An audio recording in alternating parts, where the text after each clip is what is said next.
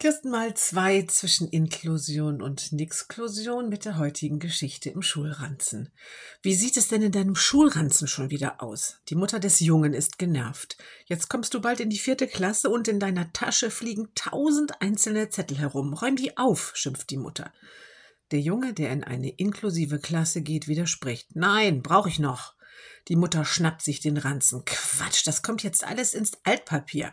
Sie holt die Zettel raus und zerknüllt sie. Nein, behalten!